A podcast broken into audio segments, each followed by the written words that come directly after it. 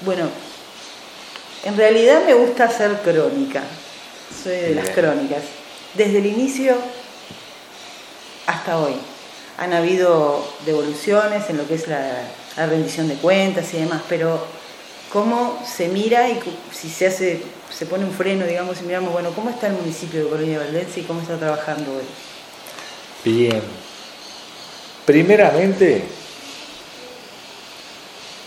nuestro principal rubro fue el capital humano que este municipio tiene, las personas que trabajamos, porque veníamos de una situación que no critico ni describo, pero aspirábamos a otra cosa.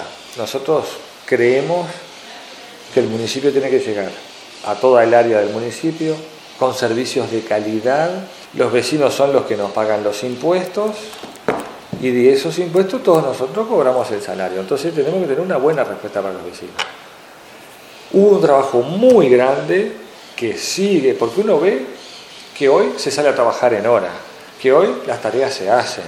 Bueno, pero eso qué implica? Un cambio de mentalidad gigantesco. En eso es como la parte visible de un iceberg, porque lo que uno ve hacia afuera apenas lo visible. Hay todo un trabajo detrás de eso que hace que hacia el exterior estemos trabajando mejor.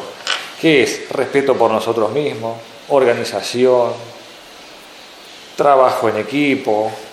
Este, nosotros hubo un, el corralón del municipio de Colonia Valdense era considerado el peor de la intendencia y hoy está dentro de los mejores. Incluso se han realizado castraciones, así, ¿no? La primera etapa que. Sí, y el 23 tenemos la próxima. Pero además el municipio dio pasos cualitativos. El municipio recibe una vez por mes, tenemos la oficina del el INAU.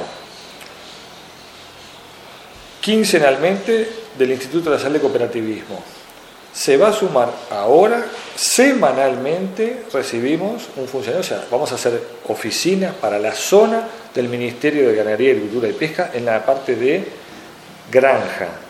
Este, son todo cosas que seguimos sumando.